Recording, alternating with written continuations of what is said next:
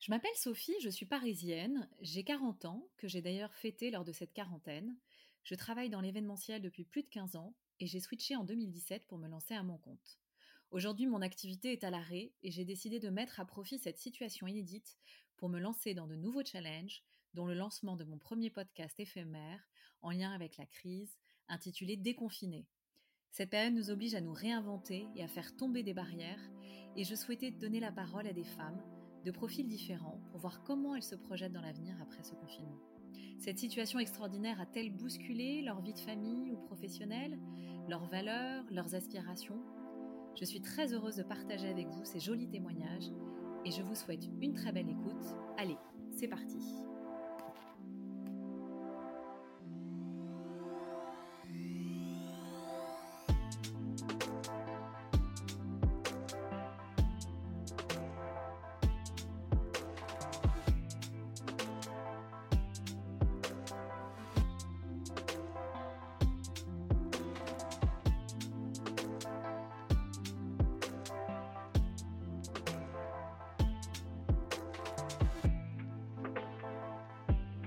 Je suis très contente de recevoir Marie pour ce 13e épisode de Déconfiné qui va nous parler d'entrepreneuriat au féminin et de maisons de vacances dont on rêve tous en ce moment. Marie est une femme expatriée de 40 ans, maman de trois enfants, qui vit au Gabon.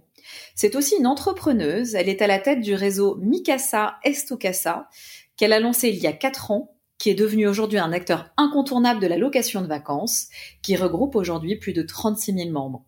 Marie va nous parler de son parcours, de sa vie d'entrepreneuse expatriée. Bonjour Marie. Bonjour Sophie. Merci de me recevoir.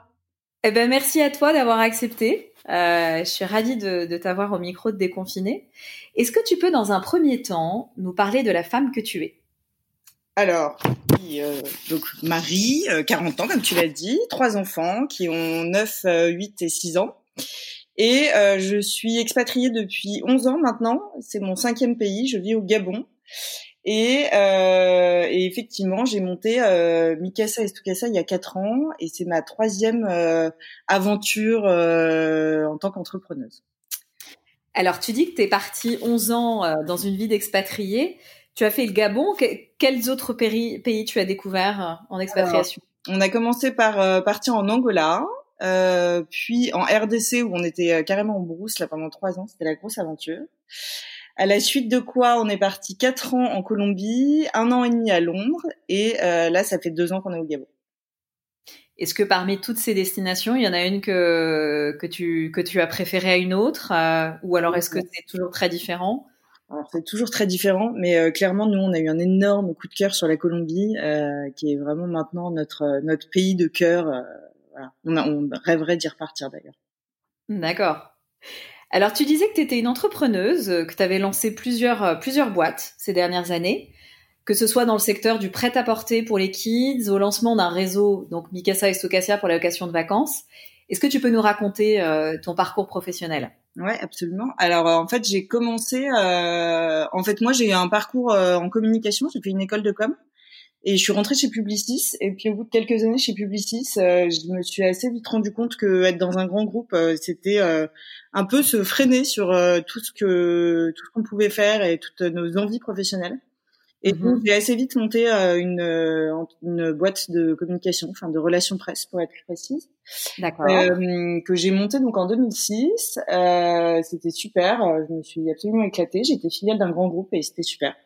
Tu étais donc tu as fait ça, euh, tu avais quitté Publicis, tu l'as pas fait en parallèle. Non, j'ai quitté Publicis ouais pour monter ma propre agence. Euh, sachant que j'étais quand même filiale d'un gros groupe, donc euh, c'était c'était super. C'était à la fois euh, la tranquillité de pouvoir s'appuyer sur un gros groupe et à la fois l'autonomie absolue. Et j'ai vraiment adoré. Alors j'étais jeune, j'avais 26 ans, mais c'était une expérience vraiment top. Et ensuite, bah ensuite, il se trouve que hum, que mon mari m'a proposé de partir en Angola et que c'était un truc qu'on avait en tête depuis toujours, de se dire, mmh. bien en expat, mais alors on n'avait pas du tout envie des expats Londres, New York, euh, voilà, Dublin. Ouais. on, s'était dit que quitte à partir, euh, fallait que ce soit vraiment l'aventure. L'Angola, c'est pas mal choisi. Euh, en termes d'aventure, c'est vraiment très différent de la France. Euh, et en fait, on a pris le pari euh, d'y aller. Euh, donc, euh, j'ai, je savais pas pour combien de temps je partais. Je pensais que je partais pour un an. Euh, donc, au départ, j'ai laissé ma boîte. J'ai, j'ai pris quelqu'un pour me remplacer. Et, et puis en fait, et puis en fait, j'ai fini par vendre ma boîte puisqu'on a continué à voyager. Mais quand tu dis on a pris le pari en Angola, c'est que ton mari avait quand même déjà un, euh, un poste là-bas. Hein, vous n'êtes pas parti à l'aventure. Ah non, on n'aurait pas choisi l'Angola sinon quand même. On est d'accord. Absolument. Non, non, on lui a proposé un poste là-bas. Il travaillait euh, dans l'industrie pétrolière. On lui a proposé un poste là-bas. Et donc, euh, donc on s'est dit que c'était l'occasion. On n'avait pas encore d'enfants. Euh, voilà, c'était l'occasion de, de, tenter un peu autre chose. Et, euh, et, donc, on est parti là-bas. Et euh, après, l'Angola, c'était un pays hyper difficile. Je crois le plus difficile de tout ce qu'on a fait, hmm. parce que de l'insécurité, parce que c'est pas le pays le plus fun d'Afrique. Euh, mais c'était quand même une bonne expérience et puis ça nous a quand même donné le goût de, de l'expatriation et, euh, et donc après ben, on a enchaîné et euh, donc moi j'ai vendu ma première entreprise euh, au bout de deux ans d'expat en comprenant que je rentrerais pas en France. Et, et à distance c'était oui, c'est-à-dire que c'était plus plus gérable. Tu pouvais pas. C'est un domaine dans lequel pour le coup je pouvais vraiment pas le faire euh, à distance parce que euh, il faut voir les journalistes, parce qu'il faut voir les clients, mmh. donc c'était pas du tout gérable à distance.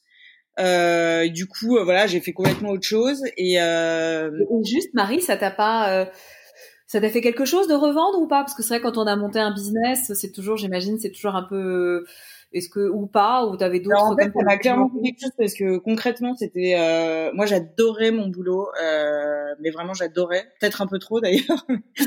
J'adorais ça. Euh, donc ça m'a fait quelque chose. Et à la fois j'étais passée à autre chose parce que euh, résultat on a eu, en fait on expat assez vite. On a eu nos enfants on a eu des enfants rapprochés. Donc j'étais un peu passée à autre chose euh, le, le le pansement s'est pas arraché d'un coup, donc euh, donc euh, finalement j'étais assez prête quand je l'ai vendu. D'accord. Ouais. Euh, évidemment, même quand j'y pense encore, j'ai un petit regret sur cette boîte que j'adorais, mais mais bon, quand je vois tout ce qu'on a vécu entre temps. Ouais, tout ce que tu as entrepris finalement, ouais, il y a pas de t'as pas de regret. Ouais.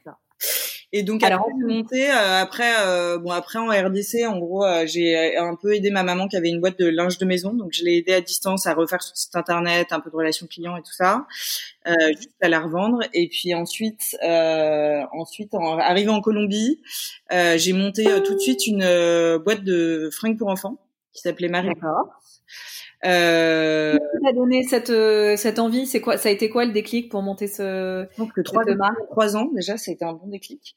trois ans. Ouais. Euh, et puis en fait, ma maman quand j'étais jeune avait une boîte de fringues pour enfants, donc euh, peut-être que j'ai gardé ce truc-là euh, dans un coin de ma tête. Et c'était une idée que j'avais toujours eue euh, en pensant pas vraiment la réaliser. Et puis là, en étant en expat, bah, c'est l'occasion de c'est l'occasion d'essayer des choses que tu fais pas si t'es si Bien sûr. Et si t'as pas cette opportunité, il se trouve qu'en Colombie, euh, il y a un vrai secteur du textile. Il y avait hum, et des ateliers, et des tissus, et euh, de la mercerie, enfin tout. Mmh euh, et puis vraiment, t'avais tout, à, avais tout à disposition et il y avait, il y avait plus qu'à quoi. Exactement. Et puis de la place pour une boîte de fringues pour enfants, ce qui est pas le cas par exemple en France aujourd'hui. c'est plus compliqué de monter de monter une boîte dans ce style-là. En Colombie, il y avait vraiment de la place. Il n'y a pas beaucoup de marques. Euh, les seules marques qui émergent, c'est euh, Zara, ou, enfin voilà, des grosses marques comme ça. Ouais. Donc, euh, le, le, terrain de jeu était assez vaste et, et du coup j'ai fait une marque très French Touch, voilà, et ça a bien marché. C'était très. Donc du coup, c'était quoi ton ta cible là-bas? Alors c'était des Colombiens. Bah, il y avait évidemment les Français expats euh, qui étaient contents de retrouver un style un peu français. Et puis euh, et puis j'étais vendue dans pas mal de boutiques en Colombie, donc euh, les Colombiens, les Colombiens, ça leur plaisait bien. Euh, ce style très français. Alors je, je jouais vraiment là-dessus, mais avec des matières que du coton. Euh, voilà, c'était un peu l'équivalent de de ce que tu peux trouver chez Bouchou par exemple. Ouais, top, euh, génial. Ce style-là. Donc c'était très sympa, mais alors épuisant comme aventure parce que en fait en fait, à partir du moment où tu as des ateliers, euh, des clients, euh, des tissus à aller chercher, enfin, en fait, c'était énorme. Et donc, euh, t'as vachement voyagé en fait. Tu crapailletais un peu à droite à gauche. Ouais, et puis c'était épuisant de gérer euh, à la fois les clients, les ateliers, les les, fournisseurs, les tout. Euh, c'était une belle aventure, mais euh, mais seule, c'était un peu lourd à porter. Mais c'est ce que j'allais te demander. T'étais toute seule sur ce projet? Alors j'avais une copine qui était là pour s'occuper de la partie stylisme avec moi, mais qui est en Inde, donc mm-hmm. pas simple. On avait très exactement 12 heures de décalage horaire. Ah ouais. On faisait une collection ensemble et après, ouais, après sur toute la partie, tout le reste, de la photo à la vente, à l'atelier, tout ça, ouais, j'étais toute seule. Ouais, c'est un vrai. Et tu avais déjà tes enfants à ce moment-là ou pas? Ouais, Mes trois enfants, ouais, absolument. Ouais, donc c'est quand même, euh, oui, ça devait être assez sport. Ouais, mais c'était super. Et puis j'étais pleine d'énergie parce que quand on habitait en RDC, euh, on était vraiment euh, en brousse et donc une vie très très calme. Voilà, donc j'avais j'avais très envie de faire beaucoup de choses. Euh... un peu frustrée. Exactement. Et donc je me suis servi de cette énergie pour faire ça. Et franchement, c'était génial parce que ça m'a fait découvrir le pays en plus avec un œil euh, un peu différent de quand on arrive en expat, euh, tout simplement. Euh, là, le fait de rencontrer des ateliers, de rencontrer, euh, enfin voilà, de rencontrer vraiment des Colombiens et de travailler avec les Colombiens, c'était hyper intéressant. C'est effectivement assez rare hein, quand les gens parlent de leur expatriation. Euh, c'est d'ailleurs un peu dommage, c'est que les gens restent un peu en, en vase clos et, et, sont toujours un peu frustrés en repartant en se disant bah en fait finalement euh, on n'a pas lié des contacts avec des locaux. Donc toi grâce à ça tu as pu vraiment euh, euh découvrir euh, les locaux et le pays quoi. Ouais et puis découvrir des effectivement des coins dans lesquels on va pas quand on est expat. après moi je blâme pas du tout les expats. Enfin moi aussi mes amis c'était des Français clairement parce qu'on a aussi besoin de retrouver ouais. et, des, et, des, valeurs, enfin voilà, des, des, points communs avec les gens. Euh, en revanche, c'est vrai que j'ai eu cette chance de pouvoir euh, découvrir euh, et des gens et des coins de Colombie euh, bah, hyper sympas grâce à cette aventure. Donc euh, ouais, c'est franchement c'était une vraie chance et c'était j'ai appris j'ai appris énormément. Ouais. Ah, c'est génial. Et t'es toujours un peu en contact avec euh, peut-être les communautés avec qui tu avais créé des liens ou pas du ou plus du tout? Alors l'atelier avec lequel je travaillais a fermé. D'ailleurs à peu près au moment où moi j'ai fermé. Donc, euh, on n'a pas de lien euh, l'un avec l'autre, mais euh, il se trouve que du bon, moins de regrets. Euh, et oui, après, euh, après j'ai quelques liens avec avec notamment des, des boutiques qui me vendaient sur place, et donc c'est sympa. Et puis j'aimerais bien un jour retourner voir là-bas ce qui s'y passe. Bah, J'imagine. Et, du coup, qu'est-ce que t'en as fait quoi de cette marque? Alors, tu l'as revendue? Comment ça s'est passé? Alors non, en fait là, j'ai carrément fermé. En fait, ce qui se passe, c'est que c'est que donc on est resté quatre ans en Colombie, donc je savais qu'on allait partir. En réalité, quand j'ai créé quand j'ai créé Marinoceros, euh, je, je je savais pas trop ce que j'allais en faire, si j'allais réussir à le à le transporter tout ça, mais j'ai pas eu très envie de me poser la question parce que je me suis dit si tu mets un an à te trouver euh, une réponse à ça, tu le feras pas. Donc j'y suis allée un peu tête baissée. Mm-hmm. Et honnêtement, quand j'ai fermé Marinoceros, euh, j'étais euh, j'étais épuisée en fait. J'ai, ça m'avait quand même mangé toute mon énergie. Et bah donc, c'était une super aventure, mais en même temps, je l'ai fermé sans regret. Euh, voilà, c'était très bien. J'ai vendu la, la, fin de mon stock. Euh, j'ai voilà, j'ai tout, j'ai tout euh, fermé bien comme il faut. Mais finalement, en plus, l'atelier m'a annoncé qu'il fermait, donc je me suis dit, en fait, je peux pas continuer à distance, c'est trop compliqué. Bah ouais, bien sûr. Retrouver un atelier, tout recommencer depuis zéro, euh, voilà. Donc, euh, donc on a fermé, mais, mais, mais voilà, mais sans regret.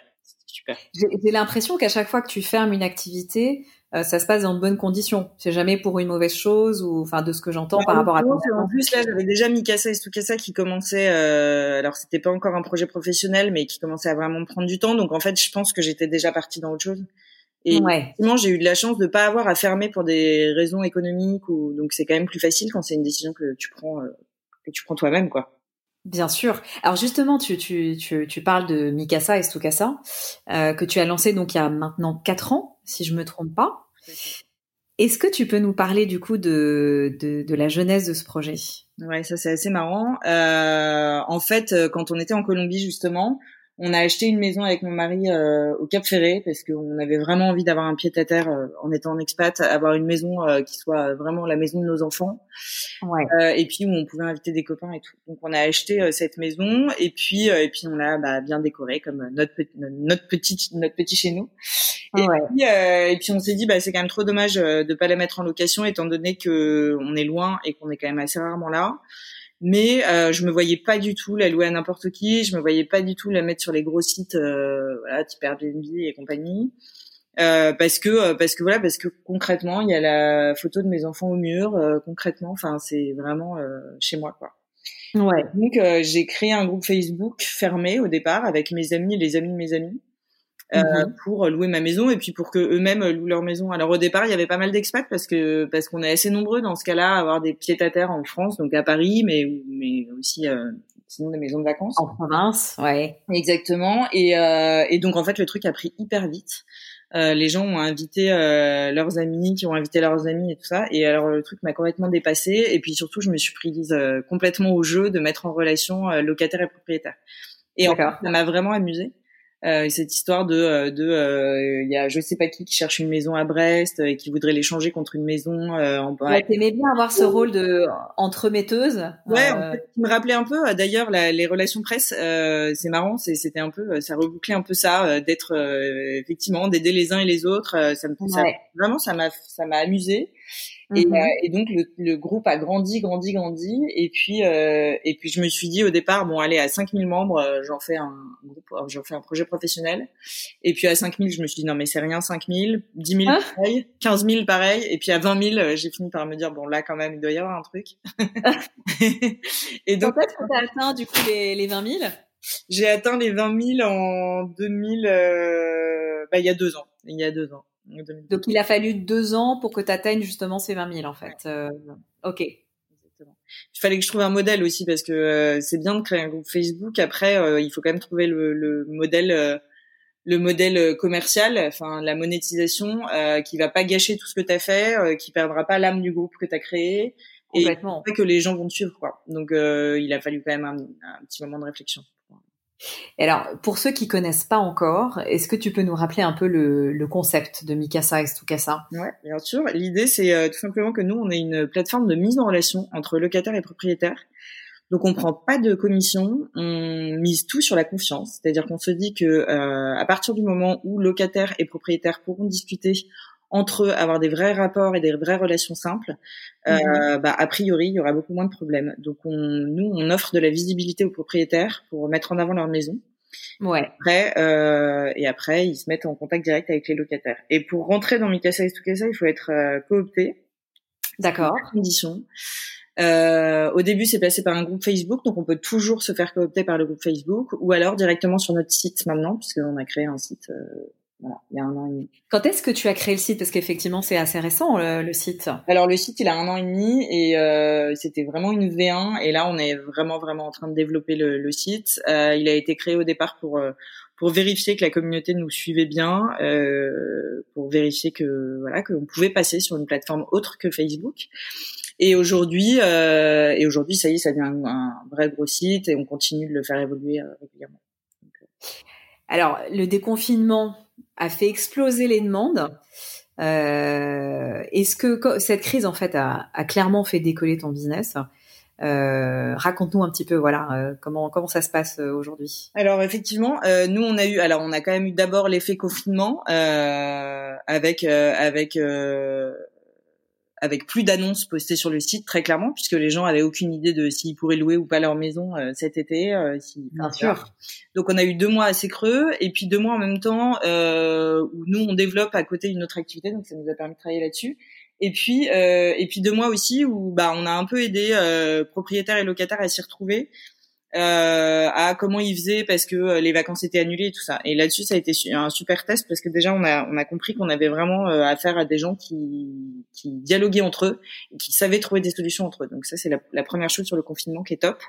Et donc toi, tu avais un vrai rôle du coup de, de, de conseil et d'accompagnement du coup. Ouais, mais en fait, je pensais que j'aurais beaucoup plus à faire le médiateur et finalement, euh, finalement, honnêtement, les gens ont hyper bien réagi, euh, hyper compréhensifs. Enfin, ça c'est ça c'est très bien déroulé.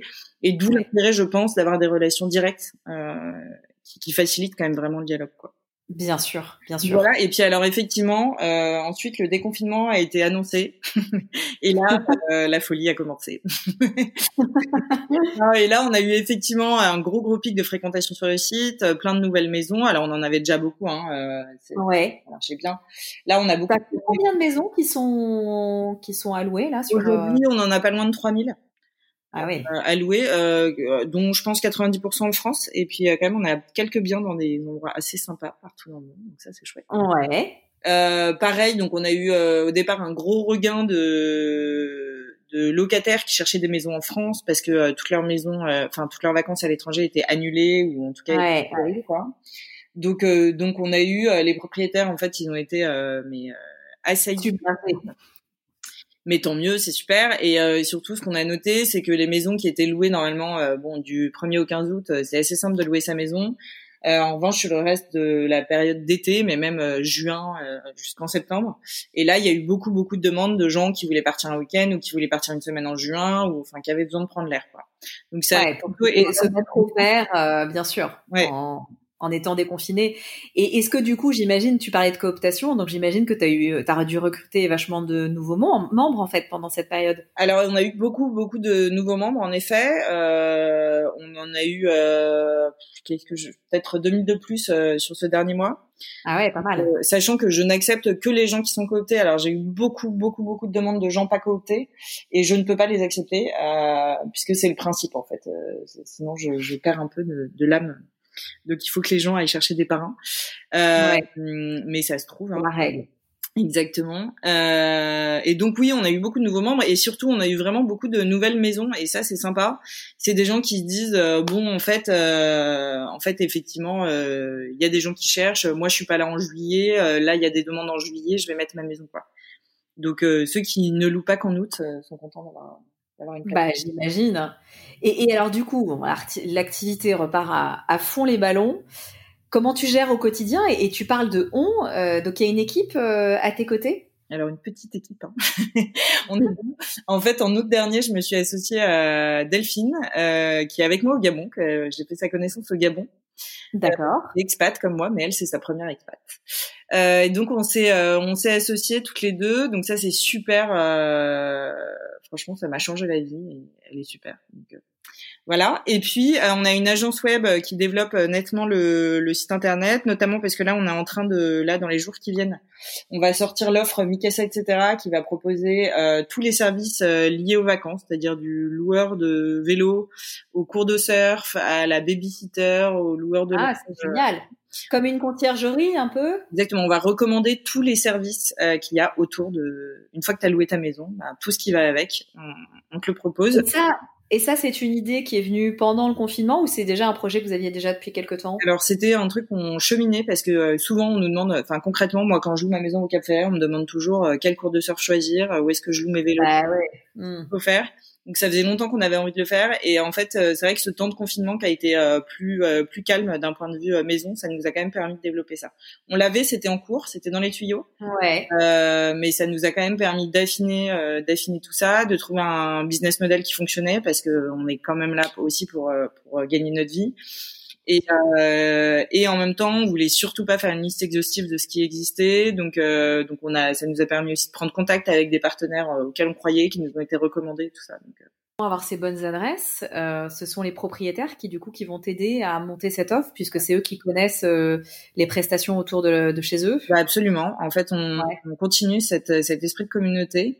L'idée, c'est de faire un écosystème euh, sur des professionnels. Mais euh, oui, ça va être des propriétaires qui vont nous dire, moi, j'habite en Normandie et j'ai une conciergerie qui est super, donc je, la, je vous la recommande. Ils l'ont testé, ils l'ont approuvé, donc on, on, va quand même aller vérifier, mais on, a priori on valide. Euh, et effectivement, on compte sur les Micasiens et, et, ça marche très bien. Ils font remonter l'info, euh, donc euh, c'est super. C'est effectivement, c'est se dire qu'au sein d'une communauté, on peut se faire confiance et on peut recommander des gens. Ouais. Ouais, c'est super. Ouais, du coup, c'est hyper complet, quoi, comme, euh, comme offre. Ça sort quand, du coup, cette nouvelle offre? Là, d'ici fin juin. Alors, pour le coup, on a eu un petit retard de production euh, parce qu'on a un de nos développeurs qui a attrapé le Covid. Euh, ah, donc, on a eu un petit retard, mais, mais ça devrait sortir là d'ici la fin du mois de juin. Bon, c'est une super, euh, c'est une super nouvelle. Qu'est-ce que, par rapport au marché, euh, c'est quoi toi ta vision des choses sur le marché euh, de la location euh, bah, Voilà, quelle soit vraiment en l'idée de, de la confiance et surtout des relations simples. En fait, euh, ce que je voulais plus voir et moi, ce que je, enfin, ce qui, ce que, ce qui pose un problème aujourd'hui, euh, c'est que les plateformes servent d'écran entre le propriétaire et le locataire. Et en fait, le, quand tu loues ta maison, qui est ta maison de famille, alors moi, nous, on loue assez peu des biens qui ont été achetés uniquement pour mettre à la location. Donc, on n'est pas du tout dessus. On est vraiment sur, euh, plutôt sur euh, des maisons de vacances, des maisons de famille qui sont habitées. Et puis, quand on n'est pas là, on les loue ou on les échange parce que ça marche bien aussi les échanges. Et en fait, je crois que tout simplement revenir à des à des manières de fonctionner plus simples et donc plus vrai. Euh, moi, c'est une, une, vraie valeur que j'ai, mais que j'ai aussi dans la vie euh, en général, de dire qu'on se fait confiance et qu'on se parle simplement. Euh, et il se trouve que je suis hyper contente de prouver que ça marche en fait. Ouais, et en plus, euh, là, ces derniers temps, tu as eu pas mal de, de retombées presse, tu as eu pas mal d'articles, etc. Donc, tu es vraiment aujourd'hui un acteur euh, euh, assez important sur le marché qui commence à, à, à prendre de la place. Bah alors très clairement en termes de modèle, on est assez originaux parce qu'on se positionne différemment, qu'on prend pas de commission. Alors, bon, résultat, on a un chiffre d'affaires euh, nettement euh, moins moins important qu'un Airbnb, euh, mais que mais qu'on va compenser avec ces histoires de justement de de services autour de la maison. Euh, mm-hmm. On veut vraiment montrer c'est qu'il y a un autre modèle qui existe et que euh, et que et qu'on peut continuer à avoir confiance les uns dans les autres. Et c'est c'est vraiment un truc important et pour Delphine et pour moi et c'est ce qui c'est ce qui, c'est ce qu'on veut montrer et c'est ce qui marche au sein de notre communauté. Donc ouais, c'est sûr, on a de la chance, euh, les gens commencent à s'intéresser à nous, euh, on participe à des concours avec des grands euh, internationaux, donc donc c'est super. Ah, c'est génial, c'est génial. Et alors par rapport à à ta vie d'entrepreneuse, euh, est-ce que tu t'es fait accompagner ou coacher dans toutes ces aventures? Alors euh, là, sur Mikasa et Stukasa, on est suivi par un incubateur depuis juillet dernier. On est chez Willa by Paris Pionnière, euh, qui est un incubateur à Paris. Parfait, ouais, qui est dans le deuxième arrondissement, dans le Sentier. Ouais, exactement, rue du Sentier. Euh, et franchement, c'est génial. Alors, euh, je, pour le coup, j'encourage euh, toutes les entrepreneuses, parce qu'il faut que ce soit une femme à la tête de l'entreprise chez Willa, euh, à présenter Willa. Mais il y a plein d'autres incubateurs qui sont super. Euh, parce qu'en fait vraiment euh, vraiment ils nous ont super aidés euh, sur plein de questions sur plein de questions. Ils ont confirmé des choses auxquelles on pensait ils nous ont aidés mais même à prendre confiance en nous aussi. Et et c'est pas rien en fait de, de... donc ça t'a énormément accompagné ouais moi je trouve que en fait, ça m'a déjà je pense que ça m'a ôté mon complexe de l'imposteur que j'avais depuis toujours. D'accord. Et oui ils m'ont aidé sur plein de sujets. En fait dès qu'on a une question que ce soit euh, techniques commerciales, financières, euh, de com, euh, bah il y a toujours un expert pour nous répondre quoi. Et puis il y a des formations qui sont top. et même moi du Gabon, alors je rentrais une fois tous les mois et demi depuis le Gabon pour suivre les formations mais j'ai réussi à le faire. Donc vraiment, c'est, enfin, j'encourage tout le monde à rentrer dans un incubateur. C'est des réseaux vraiment top. Parce que je, donc tu peux être incubé à distance. Ça, c'est quelque chose qui est possible. Alors, ça n'a pas été si simple. Euh, en fait, non. Je me suis quand même engagée à rentrer, euh, à rentrer souvent, et puis rentrer dans un programme scale. Donc, c'est un accélérateur en fait, plus qu'un incubateur. Ouais. Euh, donc, mon projet, il était déjà, euh, il existait déjà. Le site, il existait déjà. Euh, voilà, on était vraiment dans un truc d'accélérateur. Donc, ils savaient quand même que la boîte, elle était vouée à continuer, que j'avais montré que je savais travailler à distance et tout ça. Mais j'ai dû les convaincre euh, de, de, faire ça à distance. Euh, mais c'est super, ils m'ont fait confiance et, euh, et effectivement, je suis rentrée souvent. Donc, c'est il faut, faut savoir qu'il faut être prêt à rentrer souvent. Ouais, c'est ça, c'est un, c'est un, c'est un deal que tu as fait avec eux. Euh, Aujourd'hui, euh, ils sont plus ouverts du coup sur l'incubation à distance. Est-ce que c'est toi qui as lancé un peu le où t'es vraiment euh, Le confinement les a ouverts au webinaire et que c'est absolument génial parce que du coup toutes les formations maintenant sont en ligne. Et je je je pense pas que ça vienne de moi, mais en revanche je pense que le, le, confinement pour ça a fait beaucoup de bien parce que ça y est les gens euh, les gens savent que de n'importe où ils peuvent suivre les formations. Ouais, ça a accéléré effectivement toute cette partie digitale, bien sûr. Ouais. Alors, est-ce que tu as d'autres projets qui te trottent dans la tête euh, en parallèle de Mikasa et Sukasa? Alors Mikasa, ça me prend beaucoup de temps hein, en ce moment. Ouais. Ça sur ma tête quand même. Ce projet de Mikasa, etc. Je suis hyper contente de le sortir, donc ça faisait longtemps que je l'avais en tête, donc ça c'est top. Mais j'avoue que dans un petit coin de ma tête, euh, j'aimerais bien ensuite, quand j'arriverai à me libérer du temps, euh, en fait, moi j'adore les projets entrepreneuriaux. Donc euh, donc filer un coup de main à des gens qui montent leurs projets c'est un truc qui me qui me botterait bien euh, et notamment tous ces conjoints d'expats qui partent et qui ont plein de compétences, plein d'idées, plein d'envies mais qui osent pas se lancer. Voilà, il y a un truc je pense à faire là-dessus. Mais bon, je j'ai pas pour l'instant ni le temps ni l'énergie de le faire, mais c'est accompagner des projets entrepreneuriaux, ouais, c'est un truc qui me botterait bien. Ouais, puis ça a du sens avec toutes les expériences que tu as.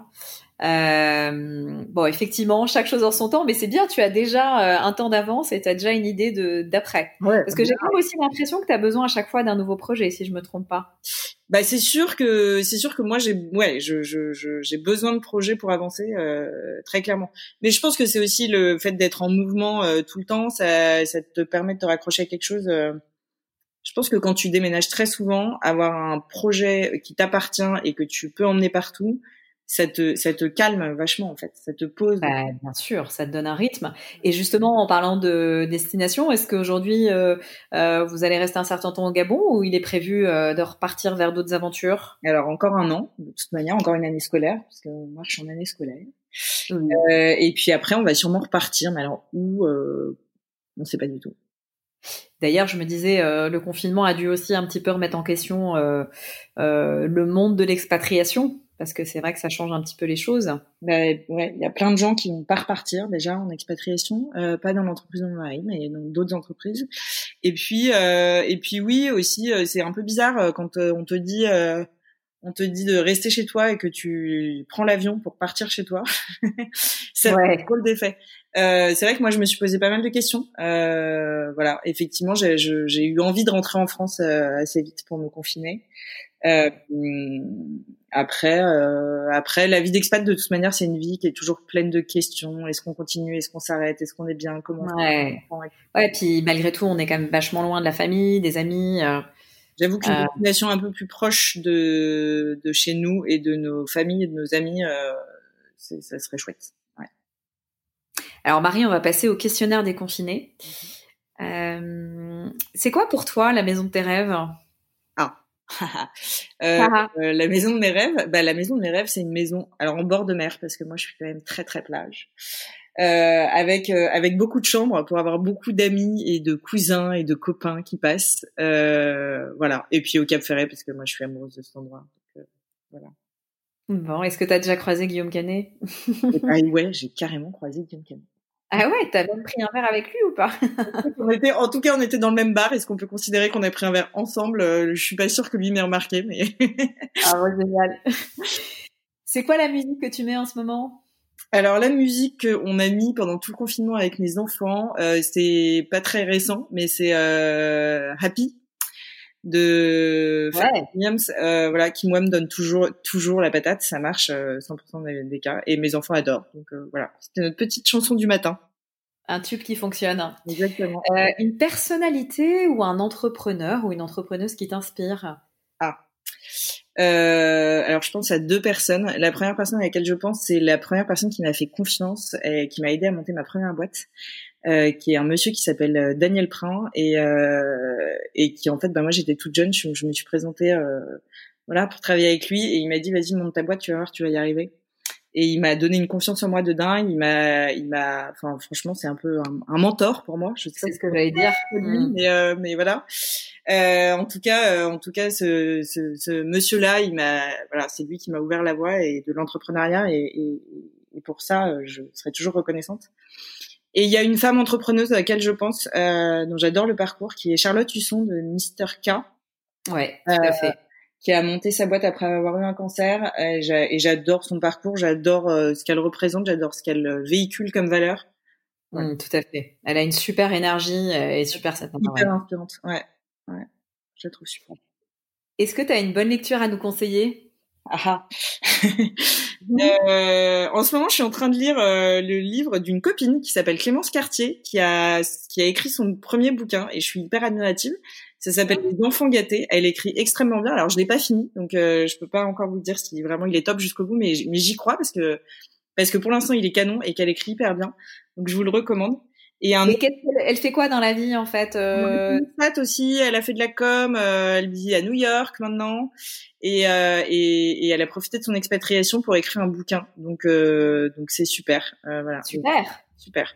C'est vraiment top. Et un autre livre que j'ai beaucoup aimé, que j'ai lu pendant le confinement, c'est Soif de Amélie Nothomb, qui se prend pour Jésus, et ça, ça me fait trop marrer. Voilà. Génial. Et enfin, quel conseil tu donnerais donc à une entrepreneuse? Euh, ben, un grand classique hein, de d'oser y aller quoi de d'arrêter avec le complexe de l'imposteur euh, qu'on se traîne euh, depuis des années.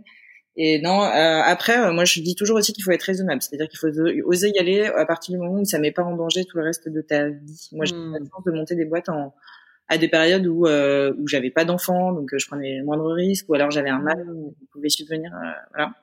Mais mais dans le cas en tout cas de, de d'entrepreneurs qui peuvent y aller, allez-y, c'est tellement, euh, c'est tellement kiffant. Tout en mesurant quand même le risque. Ouais. ouais. exactement. Je pense que c'est important de mesurer le risque juste pour, pour pouvoir y aller euh, sereinement, quoi. Ouais. mais mais c'est moi je, je je regrette pas du tout d'avoir fait ça. C'est vraiment. Écoute Marie, euh, merci beaucoup euh, de m'avoir accordé du temps. Euh, écoute, je te souhaite plein de bonnes choses pour Mikasa et Stukasa et Mikasa, etc.